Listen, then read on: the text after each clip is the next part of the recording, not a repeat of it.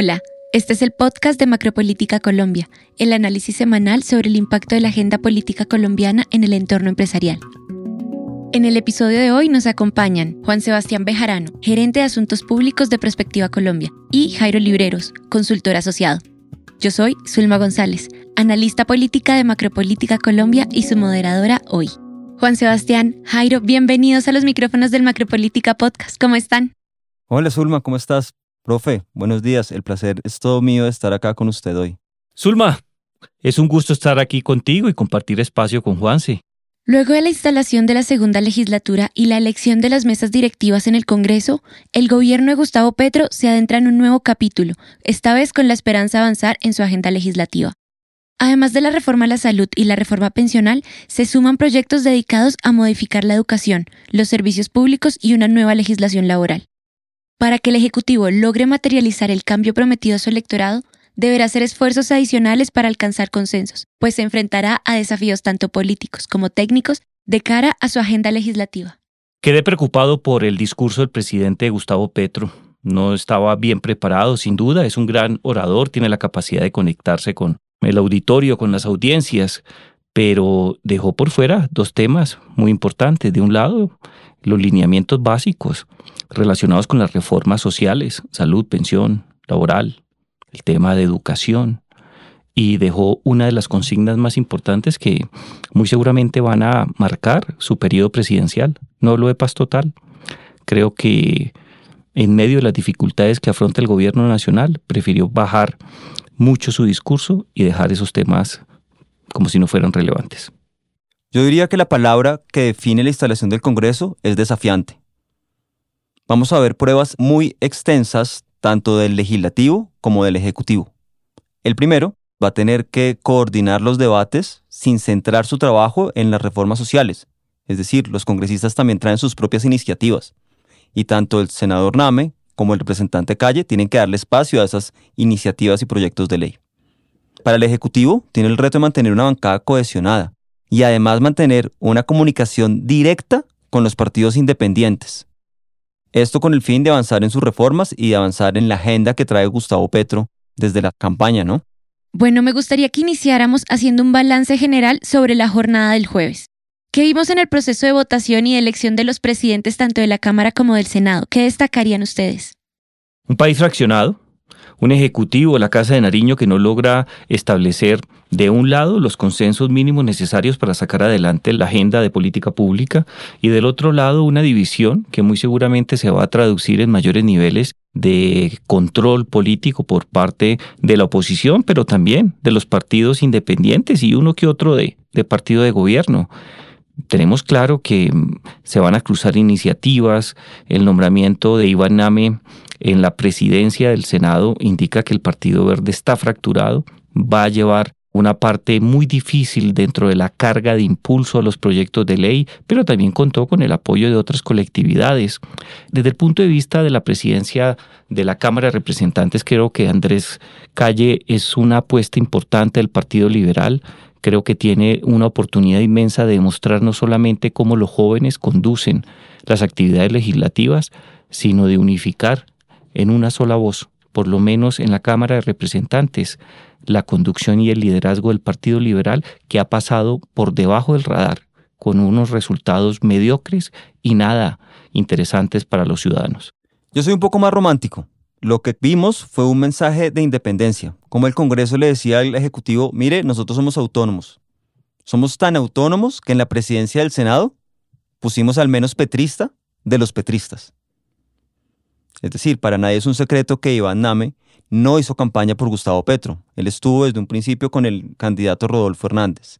Entonces, si bien hace parte de la bancada de gobierno, es el menos petrista de la bancada de gobierno. Y hoy dirige el Senado de la República. Y también del presidente del Congreso, porque recordemos que quien toma esta investidura en el Senado también la toma para todo el legislativo. Sí, por supuesto. Iván Leonidas Name es la máxima autoridad en el Poder Legislativo de Colombia. Y quiero destacar otro elemento, y es el voto finish. Vamos a enfrentarnos a un periodo legislativo en el cual todo voto cuenta y va a ser fundamental para poder aprobar o no las reformas. También vienen las elecciones, la de Contralor y un candidato a magistrado de la Corte. Vamos a ver un Congreso como en el fútbol. Cada gol cuenta y va a costar y contar un montón. Yo destacaría también la incertidumbre con la que llegaron las bancadas de los partidos, los congresistas y el mismo gobierno a la sesión plenaria del Congreso.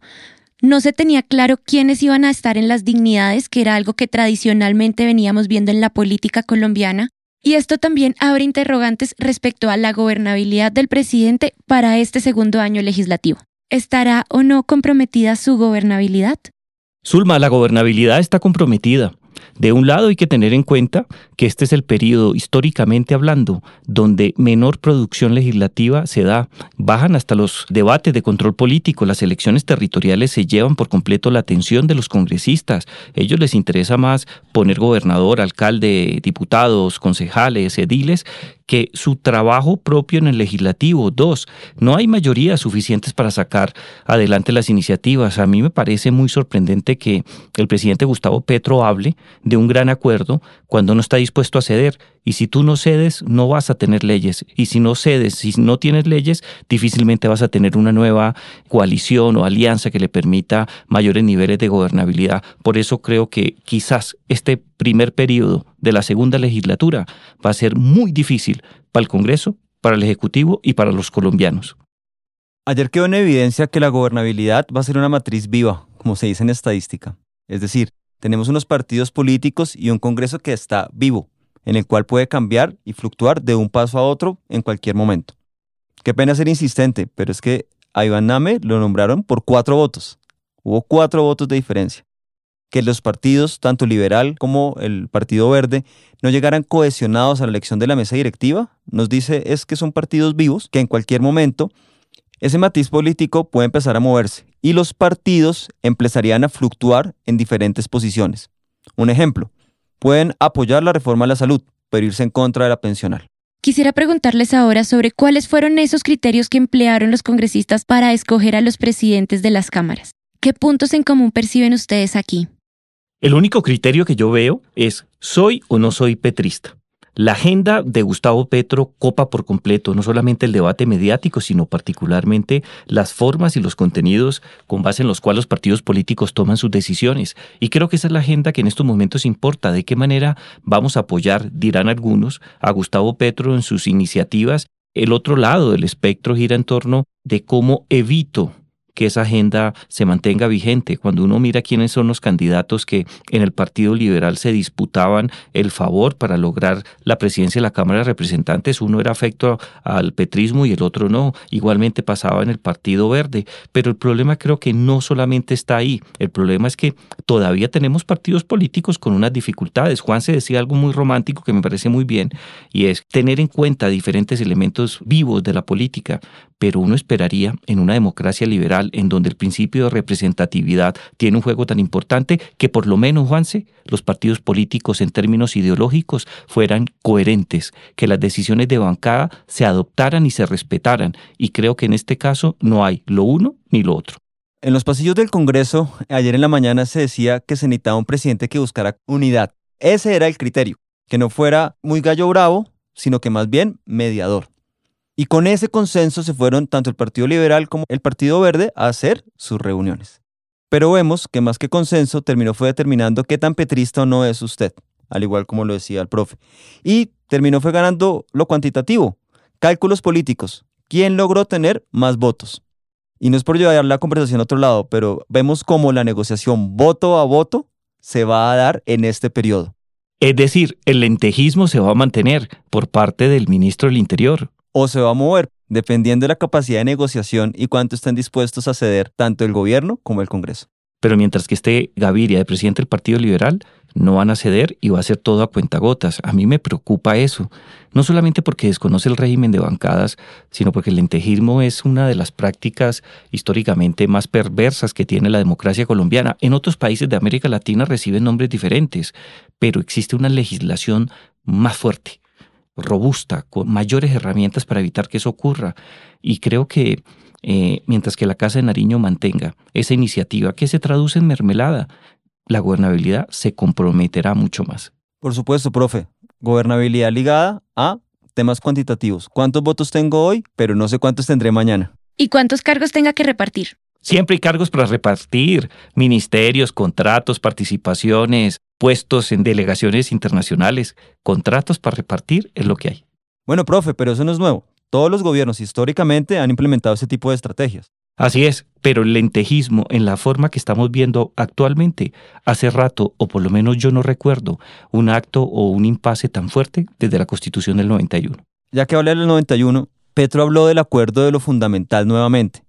¿Es posible que convoque a una Asamblea Nacional Constituyente? Yo creo que es posible, mas no probable. No tiene la fuerza. Cualquier Asamblea Nacional Constituyente tiene que ser aprobada en primera instancia por el Congreso de la República y no tiene mayorías para ello. Muchos congresistas consideran que es un salto al vacío. Yo creo que en algún momento crítico se puede lanzar por ese abismo, pero no creo que encuentre una red que le permita caer tranquilamente. Y antes de terminar nuestro episodio de hoy, hablemos sobre la oposición. Vimos un acto muy simbólico por parte del presidente Gustavo Petro quedándose al resto de la plenaria para escuchar a aquellos representantes y senadores de la oposición. Dentro de los principales puntos de sus intervenciones salieron a relucir temas como la inseguridad, la inflación, pero también hubo críticas y señalamientos hacia la visión de gobierno que tiene el presidente. ¿Cómo viene la oposición para esta segunda legislatura y qué podemos esperar? Fuerte, cohesionada. Creo que ayer David Luna, en su condición de senador de Cambio Radical, partido recientemente declarado como de oposición, demostró que sí se puede crear un liderazgo en el Congreso de la República, porque el Centro Democrático tiene individualidades importantes, pero ninguna logra generar el liderazgo necesario. Y creo que David Luna lo va a hacer y lo va a hacer de una manera inteligente. ¿Y qué quiero decir con ello?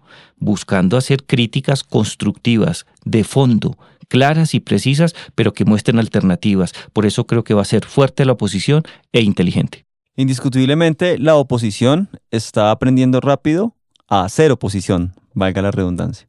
Coincido con el profe en el liderazgo que cogió David Luna, creo que su discurso fue tendencia en redes sociales, pero quiero destacar un poco el papel de David Carvalho, quien no hace parte de la oposición, él se autoproclama en independencia y con base en eso manifestó la necesidad de generar nuevas reglas de juego para los partidos en independencia y poder dar más derechos tanto a la oposición como a las bancadas independientes. Me parece que es un tema que va a pegar fuerte en el Congreso, vía Carvalho muy determinado para erradicar tal vez una iniciativa legislativa o empezar a conversar en el tema, que de nuevo esto favorece a todos los partidos. Jairo, Juan Sebastián, muchas gracias por acompañarnos hoy. El honor y el placer es mío. Gracias, Zulma. Y profe, de nuevo, un placer estar con usted. Para Perspectiva, será un gusto compartir con nuestros clientes los principales insumos analíticos del equipo de Macropolítica Colombia. De acuerdo con el Departamento Administrativo Nacional de Estadística, DANE, la economía nacional creció 0,65% en mayo. El indicador de seguimiento a la economía volvió a arrojar un resultado positivo tras el decrecimiento de 0,78 puntos porcentuales reportados en abril culminó la participación de Gustavo Petro en la cumbre entre la Unión Europea y la CELAC. Temas como la cooperación multilateral, la transición energética y diferentes programas de inversión marcaron la agenda del presidente. Irene Vélez renuncia a su cargo como ministra de Minas y Energía luego de estar involucrada en presuntos casos de abuso de poder y tráfico de influencias. De esta forma, el gabinete ministerial completa 11 modificaciones desde su llegada a la Casa de Nariño.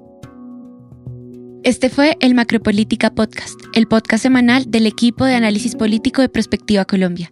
Gracias por escucharnos y hasta la próxima semana.